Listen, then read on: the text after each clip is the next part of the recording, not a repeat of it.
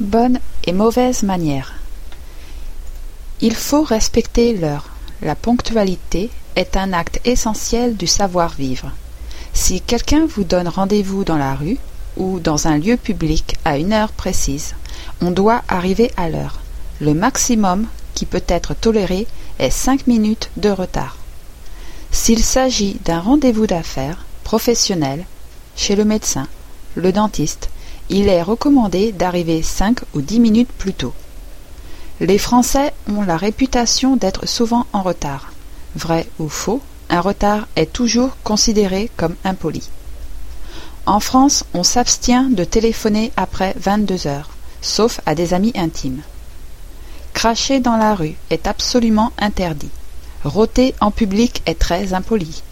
Bailler sans mettre sa main devant la bouche, se moucher ou éternuer bruyamment sont également des comportements très mal considérés.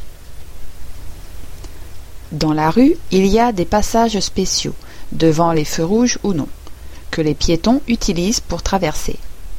Ne pas utiliser les passages piétons, qu'on appelle aussi les clous, est mal considéré, même si en France ce code de bonne conduite est loin d'être toujours respecté.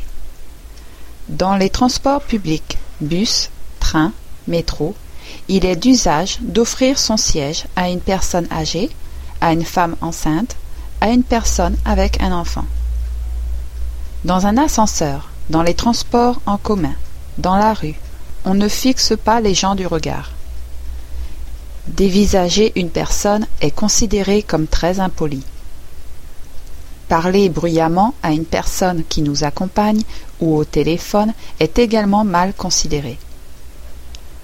À la fin d'un repas, il est normal en France de partager l'addition de manière égale entre tous les convives, sauf si l'un d'entre eux insiste pour tout payer. En revanche, il est toujours d'usage dans un dîner à deux qu'un homme invite la femme qui l'accompagne, même si cet usage est moins courant parmi les jeunes gens. Dans une file d'attente, il faut faire la queue comme tout le monde, et attendre patiemment son tour. Il est extrêmement impoli de dépasser quelqu'un ou de venir s'adresser directement au guichet pour traiter ses affaires. Ceux qui se permettent ce comportement seront sanctionnés du regard ou verbalement sermonnés. On doit dire merci lorsqu'on reçoit quelque chose, lorsqu'on nous rend un service. Si l'on reçoit un cadeau, il n'est pas impoli de l'ouvrir immédiatement. On peut cependant le faire après une petite phrase conventionnelle. Est-ce que je peux l'ouvrir tout de suite? Même si le cadeau n'est pas de votre goût, ou n'est pas ce que vous attendiez, on ne montre pas sa déception.